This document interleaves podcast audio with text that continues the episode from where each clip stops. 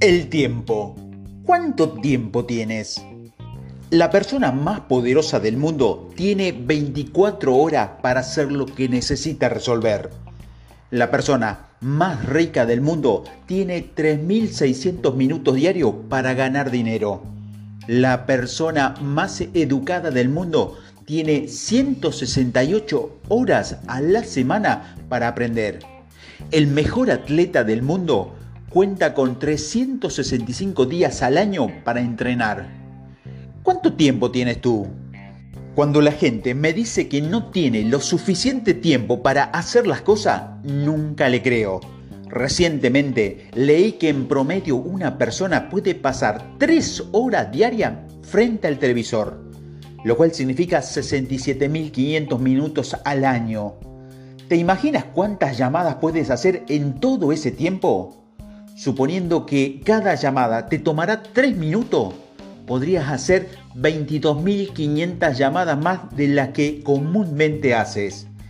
Eso significa 1.875 llamadas al mes, 75 llamadas al día. Con la mitad de eso podrías alcanzar al 1% de los vendedores más activos de toda la industria. De hecho, es mentira que no tengas suficiente tiempo. La verdad es que cuentas con el mismo tiempo que los demás, solo que no lo usas de manera eficiente. Todos contamos con 24 horas al día, 8.760 horas al año. Si aún no sabes cuánto tiempo tenés a tu disposición, te aseguro que tampoco sabes cómo emplearlo. Si coincides en que en que tiempo es dinero, entonces debe tomar conciencia del tiempo que posees, igual que lo harías con cualquier otra cosa valiosa. Usa todos tus movimientos para vender. Cuando era un vendedor novato, un hombre llamado Ray me tomó bajo su custodia, pues me vio cierto potencial. Un día me llevó a un lado y me preguntó, ¿por qué no iba a comer tan seguido con mi compañero de trabajo? Yo me quedé perplejo con su pregunta, pues me parecía de lo más natural salir a comer con mi amigo y compañero. Cuando vi que no podía responder me dijo, nunca me iba a comprar nada, nada. Vaya, lo que me dijo me cayó por encima como una cubeta de oro líquido. Me hizo tomar conciencia del tiempo, la energía y el dinero que estaba malgastando al ir a comer con mis amigos. Poco a poco hice la suma una hora al día, seis veces a la semana, 52 semanas al año. Había gastado 312 horas de mi tiempo en un sitio en el que no tenía ninguna oportunidad de vender. Desde entonces nunca más salí a comer con amigos y mis ventas se incrementaron. Así me impuse una política. O comía con clientes o clientes potenciales o me quedaba a comer en, mi oficina mientras hacía llamadas. ¿Cuánto tiempo pierdes? A partir de ahora, quiero que consideres cuánto tiempo pierdes cada día. Cada vez que te sorprendas en algo no productivo, toma nota al respecto.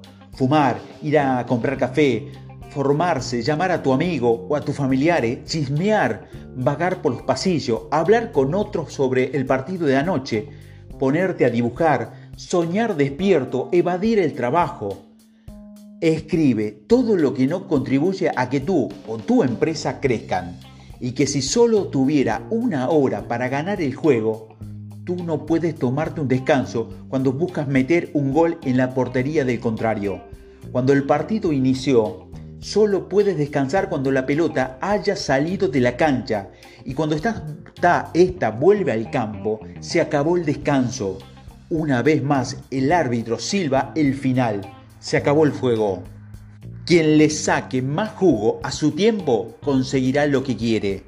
Toma la decisión de controlar tu tiempo y el tiempo dejará de controlarte a ti. Cambia tu visión sobre él y verás que cuentas con más que suficiente. Vuélvete un maestro del reloj, no un esclavo. La oportunidad para ir a comer. Un compañero y yo estábamos en una cita con un grupo de clientes potenciales. El grupo nos puso a mi compañero y a mí en lugares juntos, por lo que solicité que nos dieran mesas separadas. ¿Por qué? Porque yo no podía venderle a nada a mi compañero y tenerlo a un lado significaba perder una oportunidad. El objetivo era estar cerca de la mayor cantidad de clientes potenciales que pudiéramos, no comer con él. Yo me senté en una mesa y él en otra, con lo cual duplicamos nuestras posibilidades. Aprendí la lección cuando era vendedor novato y malgastaba mi tiempo al comer. Incluso el día de hoy no voy a comer con mi colega o el supervisor, ni siquiera mi jefe. Necesito pasar más tiempo con mis clientes. Ir a comer con, con tu jefe no te garantizará seguridad laboral. Vender mucho, sí. Mi regla es, si trabajas conmigo, no me van a comprar, por lo tanto no puedo salir a comer con ellos. Necesitas trabajar tu carrera como vendedor de la manera en que los políticos se comportan cuando están en campaña. Ellos no llaman a la gente que votará por ellos.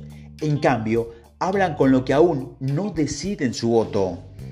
En la actualidad, empleo el tiempo de los desayunos, las comidas y la cena con clientes o clientes potenciales. Esta cita incluyen a cualquier persona a la que pueda venderle algo, aunque sea en el futuro.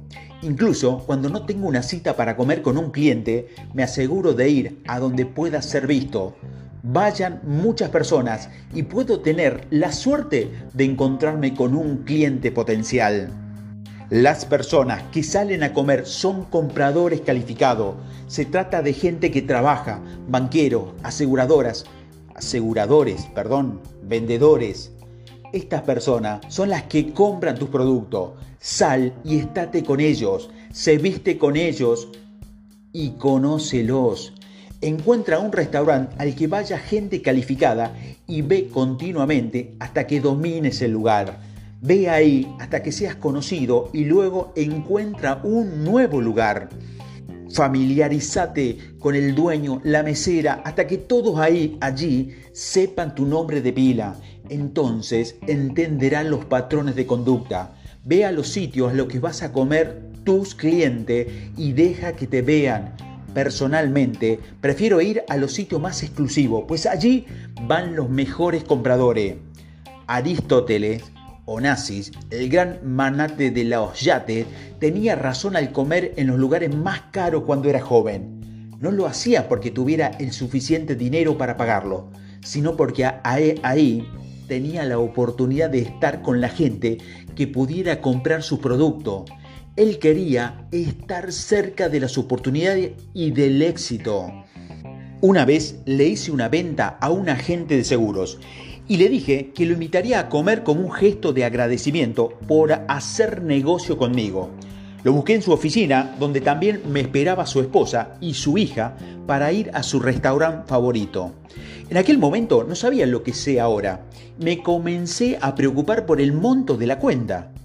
Tan solo cinco minutos después de que nos sentáramos, el agente me, me presentó a un amigo suyo que estaba en otra mesa. El agente le dijo a su amigo, Vic, este es el joven del que te hablé. Inmediatamente después, Vic, el amigo, sacó su tarjeta y me, dijo, quiero uno, uno igual al que le vendiste a él. ¿Puedes mandármelo hoy a mi oficina?